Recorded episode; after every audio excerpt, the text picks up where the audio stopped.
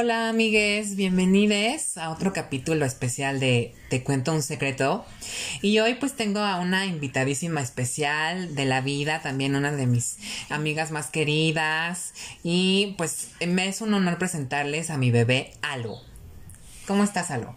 Hola Frank, estoy súper, súper bien, estoy muy contenta porque, bueno, estoy muy agradecida porque me has invitado a participar en tu podcast y más por el tema que vamos a tratar el día de hoy. Sí, obvio. Este.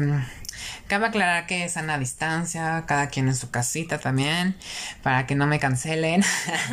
y, o sí, el tema de hoy va a estar increíble porque es uno que tanto tú y yo hemos vivido desde que éramos, pues, bueno, desde que nos descubrimos a nosotros y justo es el tema de tratar, pues, la salida del closet y descubrir realmente quién eres y, todo. Entonces, este, sí es un tema como que muy, muy, muy, muy, muy, muy valioso.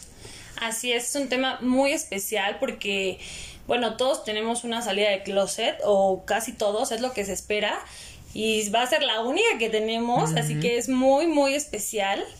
Entonces, bueno. Sí, obvio, para los que están escuchando este podcast, pues cabe aclarar que tanto Alo como yo somos de la comunidad LGBTTQ. Uh. Entonces, pues sí tenemos que contar nuestra salida del closet y pues ¿por qué no empiezas? Claro que sí, bueno, salida del closet está cañona. Te voy a contar pues cómo empieza la historia para eso quiero empezar con algunos adjetivos que describen, que me ayudan a describir cómo fue esta salida de closet.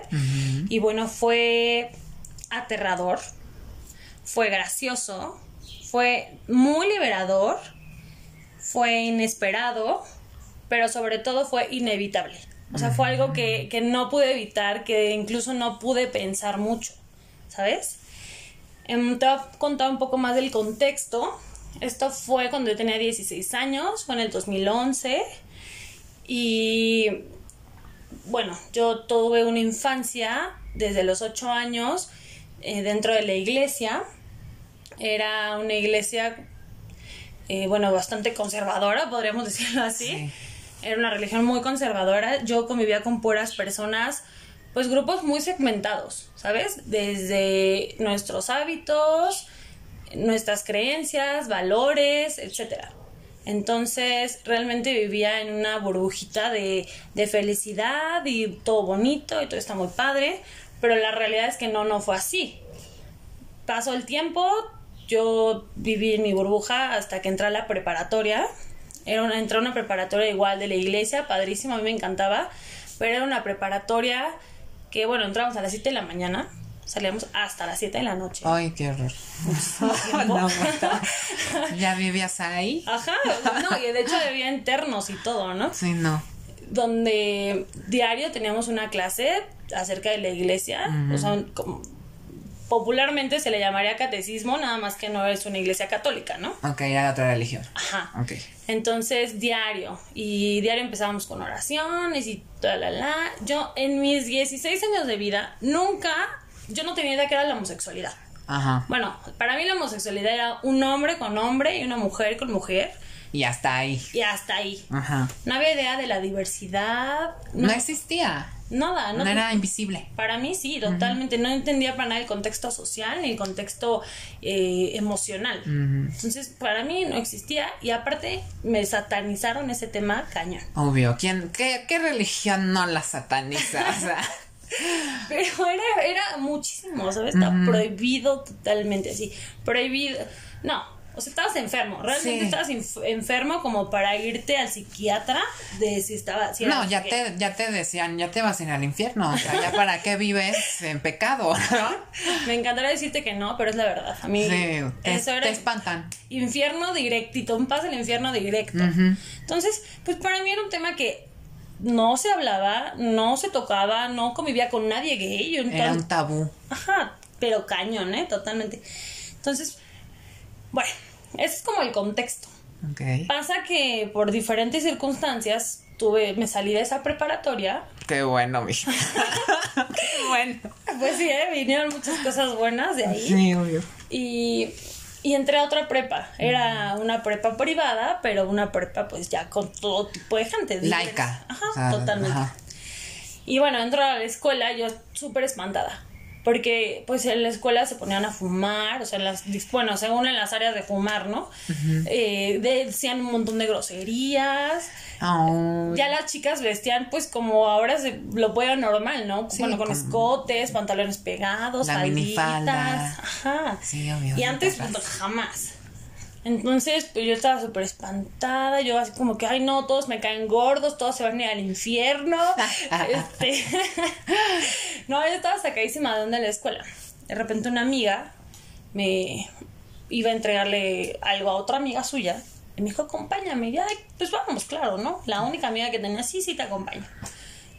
Y llego y me topo que la niña esta era un, o sea, la amiga de mi amiga era una niña diferente. Una niña, pues sí, un poco masculina. Eh, era una niña que... Es que no era como del estereotipo de delicada. Pero pues era una niña. Pero yo, ah, exacto, pero yo nunca había visto algo así. Entonces automáticamente me llamó mucho, mucho la atención. Dije, ¿qué onda, no? ok. Y la chava me saludó como muy cariñosa, con mucho hizo mucho énfasis en su saludo y hasta me dio una vuelta, me agarró de la mano, me dio una vuelta y me dijo, qué guapa estás. Te escaneó todita. A ver, no, material. Me comió, me comió. Y yo pues solo me, me chivé demasiado, me saqué de onda. Y, Ok. Entonces, a partir de ahí, a partir de ahí, yo estuve muy confundida. Okay. Muy confundida porque empecé a sentir algo, fue como amor a primera vista. Empecé a sentir algo rarísimo. No pude dejar de pensar en esta chava. Todos los días solo quería verla. Me arreglaba para ella. Pensaba todo el tiempo en ella, ¿no? Y yo, pues, llegó un punto en donde lo hice consciente y me pone a llorar. Decía, no. Ah. Y le rogaba a Dios que por favor no me pusiera esta prueba tan grande. Claro. Decía, no, Dios, perdóname qué hice mal, cuál es el castigo, este, ¿por qué me estás castigando así? Yo no quiero ser lesbiana, yo no quiero, no puedo, no, no, no este, esto es muy difícil. Entonces pasé por un, un duelo. Un duelo muy, muy grande, porque pues para mí todo lo que me habían enseñado lo estaba tirando a la basura, estaba haciendo todo lo incorrecto. Sí, o sea, de pronto el chip que tenías así de la religión hasta arriba y nada más los buenos modales y todo eso, las buenas creencias. Me lo cambiaron. Y conoces un mundo distinto y dices, ay, o sea, ¿qué pasa? ¿No? O sea, sales de tu burbuja. Me, me rompieron la burbuja total porque bueno, o sea, todo era distinto. Todo era nuevo. Todo, totalmente. Aparte, bueno, estábamos en una etapa donde somos súper energéticos, ¿no? Donde todos nos estamos conociendo, donde a veces no, no hay filtros, donde eh, hay muchas cosas que a veces no empieza un nuevo autoconocimiento. Sí, o sea, dejas de ser un niño y una niña y empiezas esta nueva etapa de la pubertad, o sea, los cambios hormonales, los cambios físicos, emocionales, este, sociales. Y vivir todo eso, sí, o sea, te da pánico. Exactamente, entonces, toda sacadísima. Uh Yo dije, ¿cómo le voy a decir a mis papás lo que estoy sintiendo, no? Primero lo empecé a sentir yo traté de explicármelo y pues no hubo más, siempre dije, lo estoy sintiendo. Yo sé que todo lo que es, y, y, mira que lo, lo superé súper rápido, ¿no? Porque era tan fuerte lo que sentía. Que dije, ¿sabes qué? A la chingada. A la chingada todo. Sí, obvio. estoy, creo, estoy, acepto que estoy súper enamorada. Estoy muy feliz. Nada me hace más feliz que estar con ella. Entonces, Simplemente lo acepto, pero ahora viene el problema de cómo se lo voy a decir a mis amigos, a la iglesia, a mis papás. Y, aparte, pues claro que pues por la sociedad hay muchos miedos que te...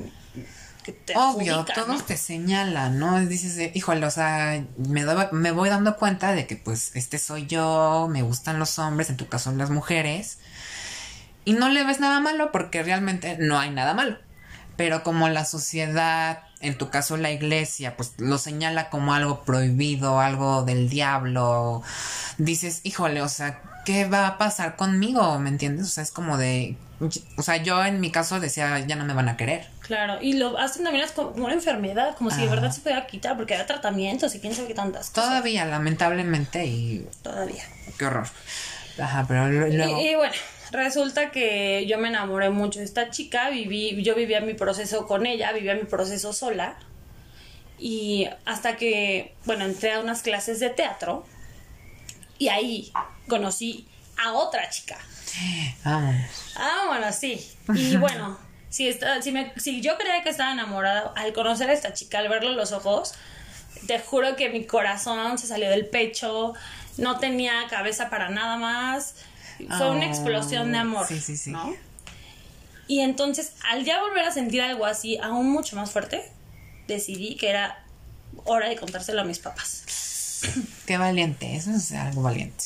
Nada más que aquí, mi situación es muy distinta a la normal. Bueno, todas las situaciones son distintas. Son distintas, pero era una situación pero poco aquí- común. Ajá. Aquí el problema no es que no me fueran a aceptar. El problema es que no me fueran a creer que yo era lesbiana. No, hija, no te creo que seas lesbiana, tú no. Pues resulta que mi mamá, poco antes de mí, después de haber estado felizmente, o no sé si tan feliz, casada 17 años, 16 años, y haber tenido tres hijos, bueno, pues mi mamá decidió volverse lesbiana. ok, volverse entre comillas. Volverse entre comillas, más bien decidió que también ama a las mujeres, decidió amar a una mujer.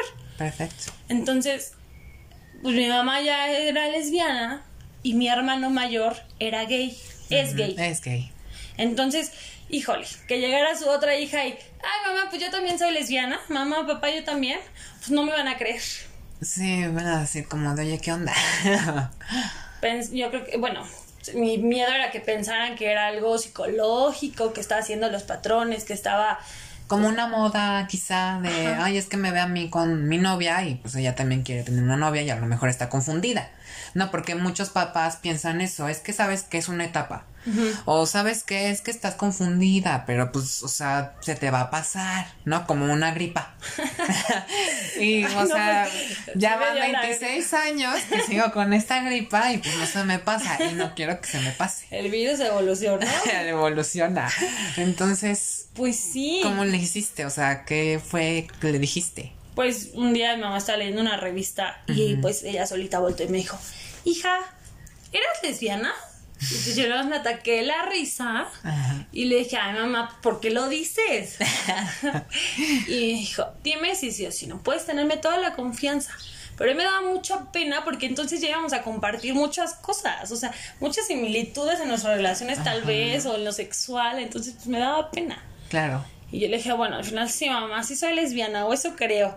Y entonces mi mamá se puso en posición de señora chismosa y me dijo, cuéntamelo todo, y qué padre, y qué afortunada. chido. Y, y entonces fue una reacción, pues, que no esperaba, pero padrísima, ¿sabes? Sí, obvio, tú estabas con el de que no me va a creer y pues al final... Es que las mamás tienen otro ojo, o sea, pues, ven a su hijo y dicen, no.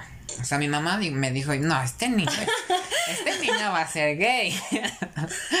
sí, sí, ah, pero o sea, fue como muy orgánico todo, o sea, Sí, fue muy, fue así muy de que padre. está bien que lo seas, porque pues no tiene nada de malo. Pero ¿qué crees? Que con mi papá no fue así. Ujú. No, a mi papá se... Es más, a mi papá se lo dije varios años después. Y eso porque se dio cuenta, ya era inevitable darse cuenta. Pero pues yo sí en algún momento vi que mi papá le pegó a mi hermano de maneras muy feas. Ok. Este, pues por el hecho de ser homosexual. Entonces a mí me daba pánico y yo era alguien que admiraba muchísimo. Pero pues simplemente pasó. A mí sí me pasó, nos alejamos totalmente porque pues sí soy su hija, pero soy un individuo, o sea, es- soy individual. Obvio. Entonces, la verdad es que pues era mi felicidad o, o la suya, ¿no? Que Ay, también era que iba a ser una mentira a final de cuentas. Entonces, pues me alejé mucho de mi papá.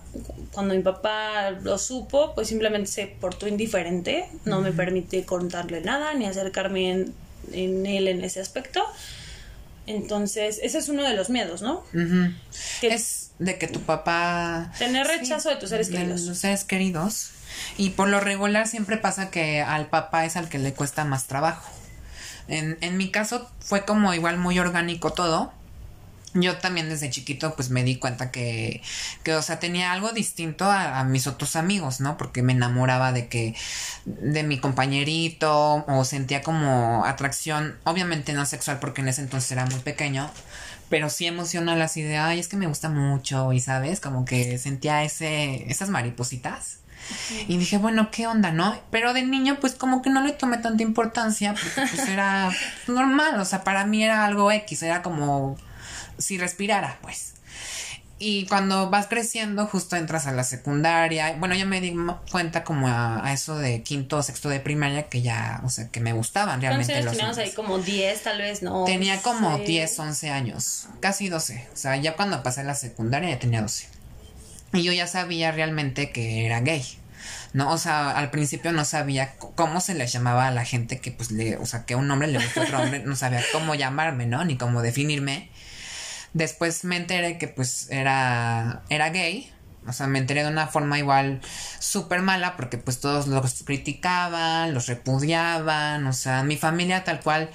No podría decir que nunca existió la homofobia porque claro que existía y hacían comentarios como a veces muy machistas y muy como homofóbicos de que, ay, no, y, pinches, ya sabes, ¿no? Esa palabra Estamos acostumbradas a escuchar como malos comentarios acerca de los, las personas homosexuales eh, y siempre burlas y, y, poca aceptación. Burlas, este, como palabras con doble sentido, ¿sabes? cosas muy vulgares que a mí jamás me han gustado y que rechazo así de que me empiezan a hacer sí de mal gusto e hirientes exacto y entonces fue como un proceso igual muy no diría que difícil, pero sí complicado de, de, miedo y de esconderme. O sea, la realidad es de que sí da un buen de miedo salir del caparazón y, y, y, expresarlo a tus seres queridos. Yo te decía que tengo ese miedo, tenía ese miedo de que se los contara a mi papá o a mi mamá y me dejaran de querer porque, o sea, ellos son eran toda mi vida o siguen siendo toda mi vida. Y era como de, híjole, o sea, si, si les digo y si mi papá me corre de la casa o me pega y mi mamá ya no me acepta y mi hermano qué onda, porque aparte tengo un hermano que es, es hetero, entonces como de, híjole, o sea, van a estar todos contra mí.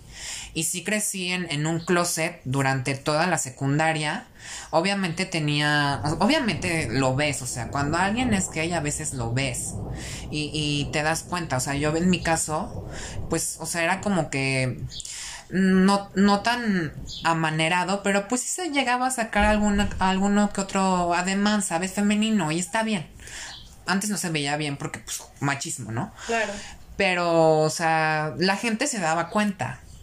Y luego este, súmale que yo iba en una escuela en el, en donde mi mamá trabajaba. O sea, ella era la directora de la secundaria, entonces pues les llegaban todos los rumores de sus alumnos. Claro, y más, de, su hijo, ajá, exacto.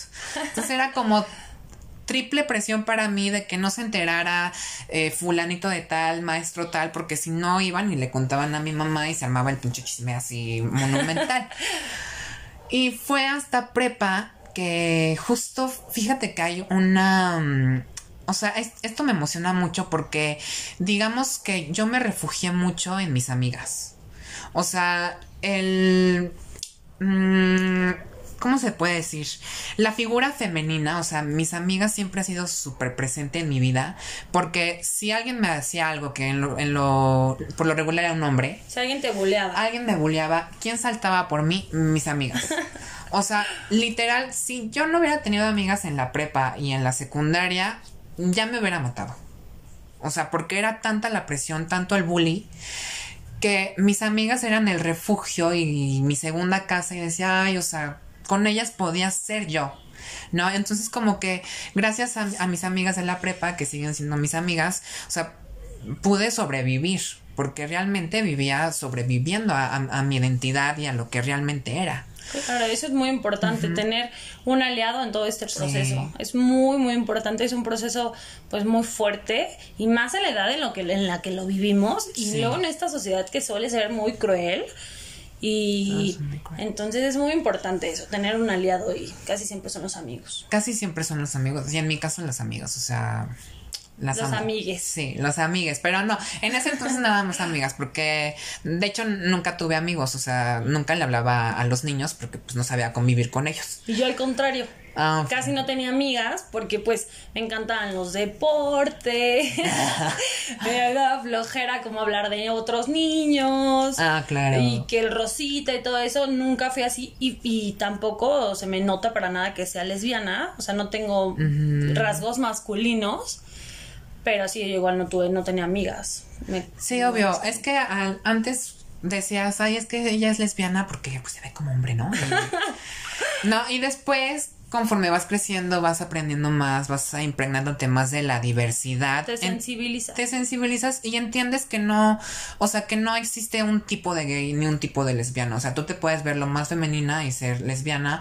o se puede ver lo más masculino una mujer y, y a lo mejor es hetero, a lo mejor es bisexual, a lo mejor es trans y existe, ¿no? Y hay que visibil- visibilizarlo, no sé cómo se diga. Sí, visibiliza. Esa, esa cosa.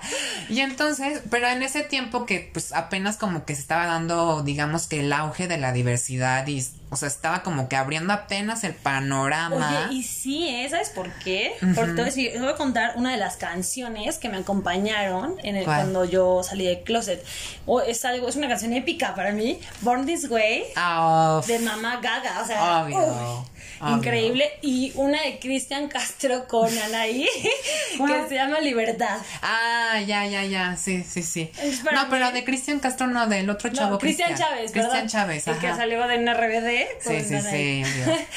Bueno, fueron un hitazo para mí porque yo estaba en todo ese proceso. Y eran himnos así de, hey, todo va a estar bien. Sí, o sea, sé quién eres, así naciste y eres una estrella y brilla. brilla, o sea, no importa que seas hetero, no, o sea, homosexual, lesbiana, transexual, o sea, tú brillas, sé una reina, ¿no? Así es. Sí, me encantaba. Bendiciones aún esté mi reina gaga.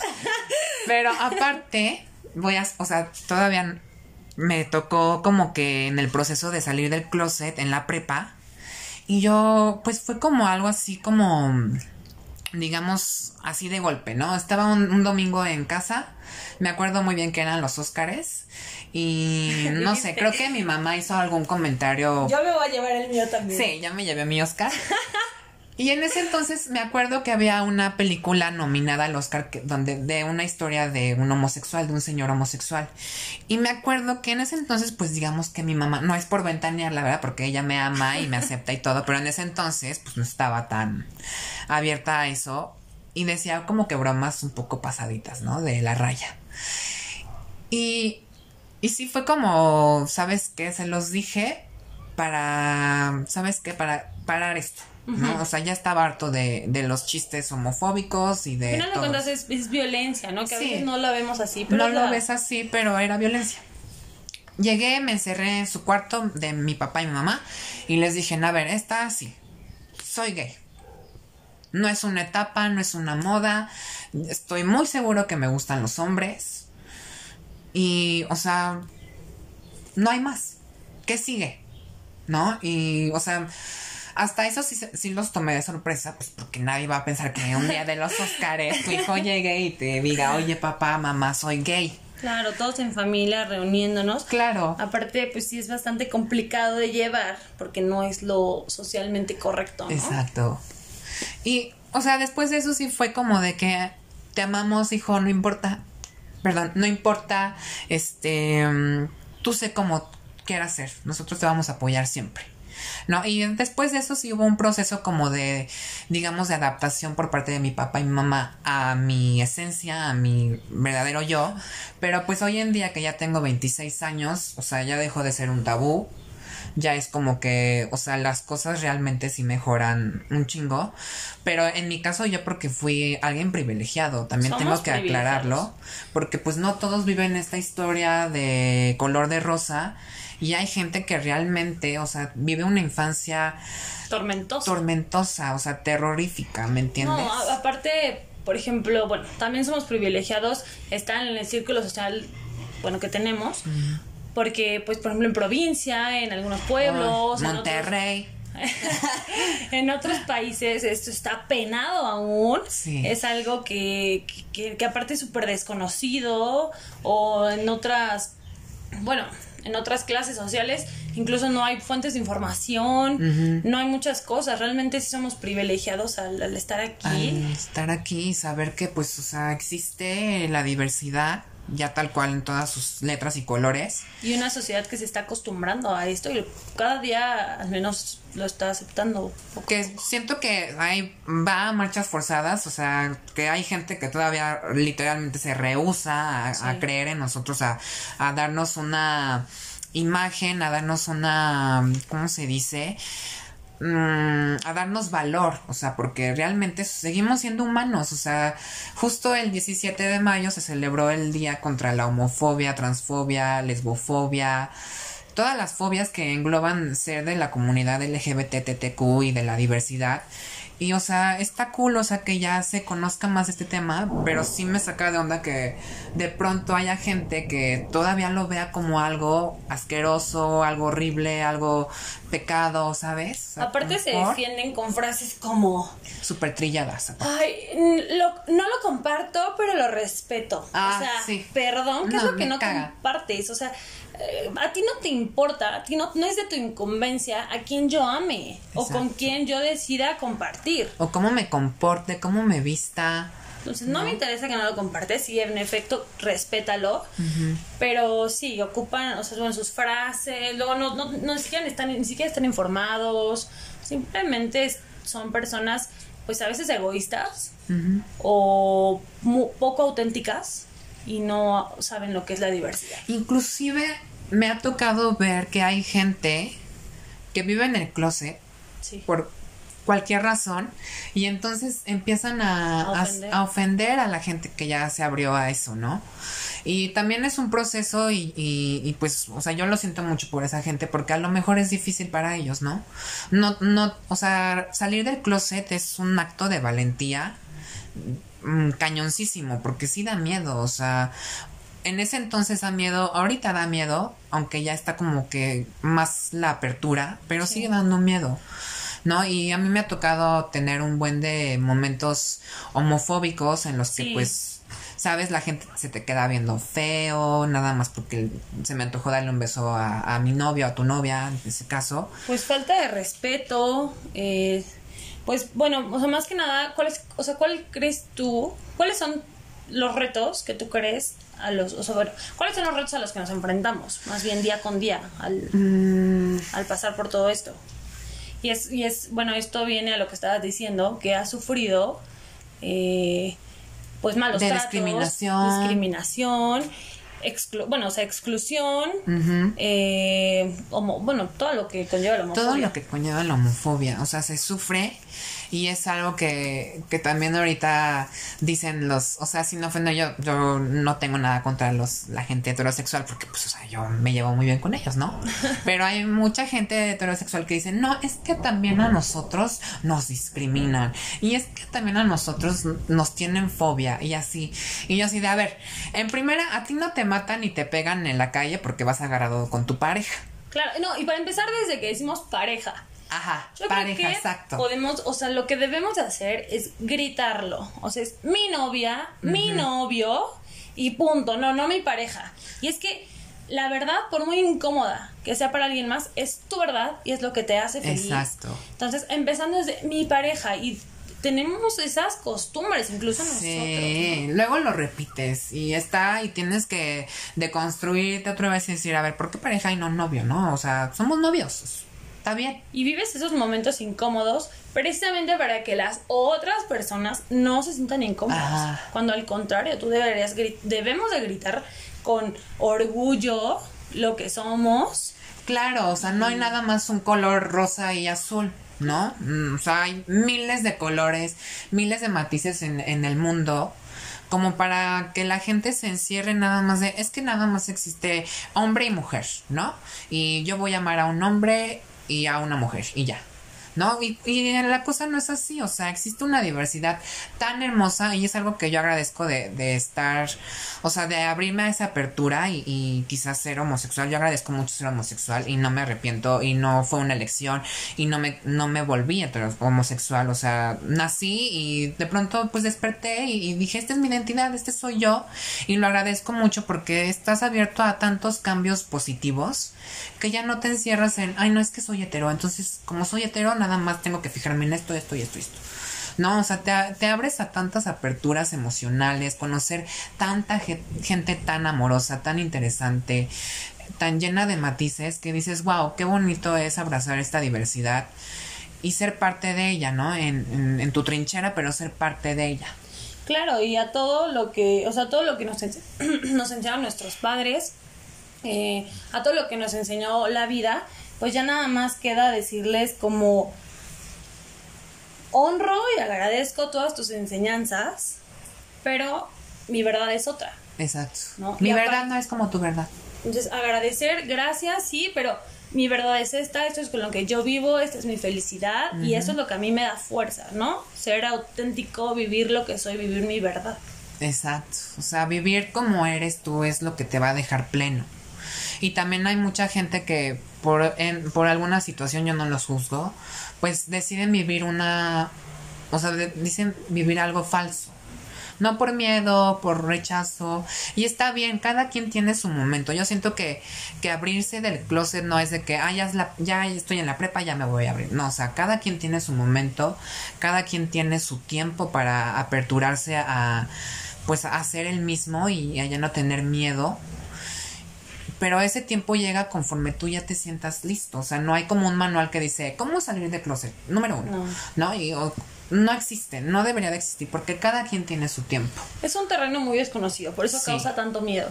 Eh, lamentablemente, aunque todos tengamos su tiempo, hay personas que nunca les llega ese tiempo debido a los miedos que, que, enfrentan, ¿no? Puede ser un padre de familia, o pues una persona mayor, o una persona que vive en un lugar donde las creencias son otras. Súper ortodoxas. En una familia muy cerrada, etcétera, ¿no? Entonces, precisamente también para esto es este podcast, ¿no? Para, pues, para que haya más información, para que conozcan otras experiencias y para que, bueno, pues para alzar la voz y todas esas personas que hoy en día no se atreven a salir del closet, pues lo hagan. O sea, lo hagan. y, si, somos muchos y siempre va a haber alguien que te apoye.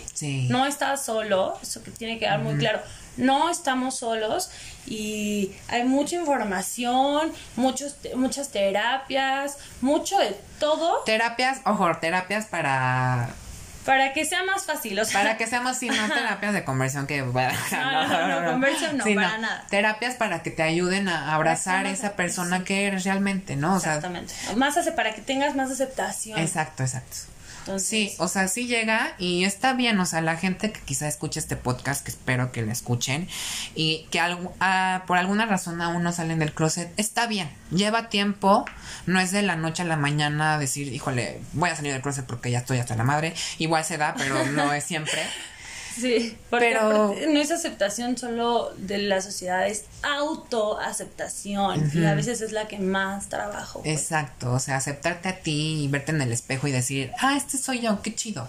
No, no soy hetero, no soy, no, no encajo en lo que diga, dice la sociedad, pero pues soy yo y así voy a vivir y vivo increíble, ¿no? Y vivo súper feliz y, me amo. Claro, y también algo que, que yo he visto, ¿no? No se trata de a veces manejar el tema de salir del closet con rebeldía. No, porque me, me, ha tocado convivir con, con chavas y chavos que se vuelven rebeldes por el tema que se les hace, porque no saben cómo llevar el tema, ¿no? Se les hace muy complicado pero más que nada la rebeldía es como ir contra el sistema o algo así. Más bien yo manejaría la palabra irreverente. Algo que sí está bien es ser irreverente y bueno, ser reverente es ser capaz de decir mi verdad inconveniente, aunque incomode a otras personas. Entonces, tal vez eso se podría llamar irreverencia. O lo, es mejor, pero rebeldía no. No manejarlo con rebeldía, manejarlo con amor. Y pues ahora sí que estés en donde estés, aunque sí cuando hay marchas y, va, digamos que la gente es súper radical de católica o cristiana, ay sí, a mí me encanta que sean rebeldes mis, mis compañeros y compañeras y pues se besen, se, o sea, ¿sabes? Porque pues realmente no hay nada de malo, o sea, igual entiendo tu punto y lo comparto, pero también este tipo de rebeldía está padre, o sea, ¿sabes? Como que ir en contra del sistema está cool, porque el sistema que es nada, es, o sea, realmente es una falacia que nos enseñan desde chiquito. O sea, sí entiendo tu, tu punto y lo, y lo acepto, pero también es padre ser rebelde, como la telenovela. Claro. y sabes qué, decirle a la gente que te critica, que te tacha de es que eres un pecador y te vas a ir al infierno. Más bien me, me refiero a eso, o sea, cuando me refiero a rebeldía que yo he visto, es que las personas incluso se comportan de maneras eh, no padres para Ah. llamar la atención o porque no saben cómo manejarlo. Ok, ok. ¿Sabes? O sea, se comportan quizá de una manera que va a la autodestrucción. Ajá. O sea, no se cuidan a sí mismos. No se cuidan a sí mismos o empiezan pues a estar con todo el mundo, eh, Ah, no cuidan, no ya, se, ya, no ya. cuidan, o sea, hacen cosas que, que salen totalmente de muchos contextos y que ni siquiera es, es funcional para ellos mismos. Claro. Entonces, a eso me refiero con Ah, rebeldía. ¿no? Como mal comportamiento incluso para ti, ¿ya? Sí, o sea, comportarte de una manera tóxica que, que te haga mal a ti, a tu mente, a tu cuerpo, a todo. y todo por no saber manejarlo. Entonces hay que tener mucho cuidado porque también eso habla mucho. Digamos que seguimos englobando siempre las cosas, ¿no? Y si yo veo que alguien eh, de la comunidad eh, hace algo así, casi siempre generaliza, ¿no? Entonces Ah, hay sí. que siempre comportarnos con amor y, y, todo. Claro que está padre. También me ha tocado ver mucha homofobia dentro de la comunidad que sí existe y es un hecho de que sabes que hay hay gente que por ejemplo en las marchas se llega a dar que viene la marcha y sale el comentario típico de algún gay normado o sea que vive bajo la norma heterosexual ajá, y dice ay no es que ya van a salir a la calle y se van a desnudar y van a salir en sus calzones en su tanguita en- con brillitos ¿no? Y empieza la homofobia, ¿no? Porque no aceptas ese tipo de diversidad. Y al final de cuentas, pues la marcha es para eso, para exigir derechos, para pelear por ellos y también para abrirse a esa nueva, a esa diversidad. O sea, no es nada más de que, o sea, hay gays que se comportan, digamos, pues muy masculinos porque les gusta ser así. Claro. Hay otros que al contrario son muy femeninos, les encanta como maquillarse, les encanta, ¿sabes qué? Y también está súper bien y es válido, ¿no? Y no están acostumbrados a ver a, a un hombre lleno de brillos que se ven fabulosos, por cierto. Exacto, que se maquillan increíble y digo, wow, ¿no? O, o también existen también comentarios de, de gente de, ay, no, o sea, de la misma comunidad que no son de la comunidad porque empiezan a criticar. Mujeres que dicen, ay, no, es que ella no porque se ve muy machorra, ¿no? El típico machorra, ¿no? Que me caga esa palabra de, o sea, no, no hay ninguna machorra, simplemente así es su identidad. Así está cómodo. Y así es cómoda y así es feliz y está cool. Entonces hay que también como que llegar a ese punto de pues o sea, volvemos a lo mismo, la diversidad es así, o sea, no todos los gays se van a comportar como otros tipos de gays, o sea, hay un hay hay una, una variedad increíble de, de gente, de identidades, de comportamientos y tenemos que estar abiertos a, a ese a esa a ese cambio, a, a esa forma de, de vida. Y está bien. Y bueno, entonces para finalizar, Ajá. ¿qué tips? O sea, ¿cuáles serán tus consejos para que su salida del closet sea más amena o bueno, que un poco más sencilla? Tips. Ok, en primera, que es, o sea, suena muy fácil decirlo y llevarlo a la práctica es complicado, pero la primera sería no tener, no dejarse vencer por el miedo, esa es mi palabra. O sea, no de, sí va a dar miedo, es válido que dé Sí, miedo, claro. pero si vivim- vivimos del miedo, no vamos a llegar a ningún lado. Entonces, la gente que no ha salido del closet por e- X razón, está bien que tengas miedo, está bien que te sientas solo a veces, pero realmente vas a conocer gente que te va a apoyar, que te va a abrazar tal cual eres.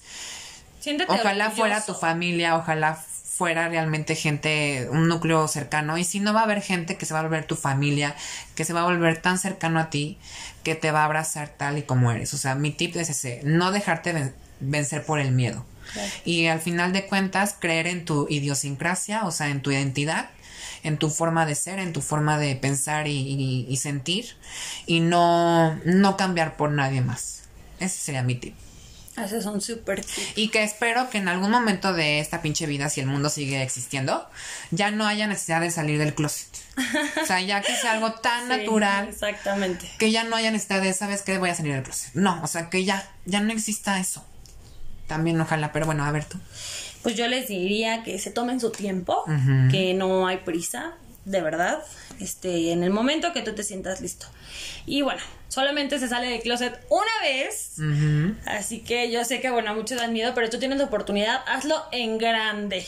Un video, baila, no sé, pero hazlo en grande porque es la única vez. Entonces yo creo que para que sea memorable, ¿no? Si por sí es algo que te marca, pues para que sea memorable. Y bueno, escuchen su alma. Eso yo les diría, escuchen su alma.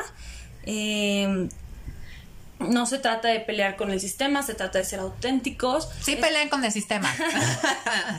Escuchen lo que les hace feliz. Y bueno, algo que yo veo mucho es que la felicidad se mide en el momento que estás en silencio y solo. Entonces, si tú al, estar en silencio y solo te sientes feliz, te sientes bien, vas por el buen del otro lado, exacto. Y todo lo que hagas hazlo con mucho orgullo, mucha fuerza, porque bien dicen que cuando tú sabes para dónde vas, el universo, o sea, te acompaña, pero te abre camino. Entonces, pues una vez que tú sepas lo que quieres, hazlo con toda la fuerza del mundo, tómate tu tiempo y escucha tu alma, escucha tu, tu corazón y eso te hará saber que estás en lo correcto. Claro, muy bonito consejo, sí, o sea, sigue, yo diría también que siguieran, o sea, caminando, viviendo y jamás, o sea, cambiar por nadie, ni, ni ningún contexto, ni por nada, ni porque mi papá ya no me va a creer, no, o sea, tú sigues siendo tú y después pues ya, vendrá lo mejor. Vendrá lo mejor. Y pues bueno, ojalá les haya hecho eco esta plática. La verdad es un tema muy extenso y hablar de la diversidad también requeriría hablar de, o sea, otro podcast y así tener como más, o sea, otras opiniones para llegar a un contexto de la diversidad, pero bueno, en temas de salir del closet, pues, o sea, se englobó cool y espero pues que les sirva. Escuchen mi podcast, por favor. Compártanlo. Compártanlo, está en Spotify y en iTunes y pues también agradecerte a ti Alo por pues aperturar este espacio y poder que, o sea, darme chance de que pues tú pudieras participar y así conmigo un gustazo, de verdad me sentí halagada al pues al compartir esto contigo. Además, bueno, tenemos muchísimos amigos de la comunidad y me siento súper bien que me has elegido a mí. Entonces, pues yo muy contenta y espero volver a estar por aquí pronto. Claro que sí. Y pues nada, amigo, amigues, este, nos vemos próximamente en otro episodio de Te cuento un secreto. Hasta la próxima, bye.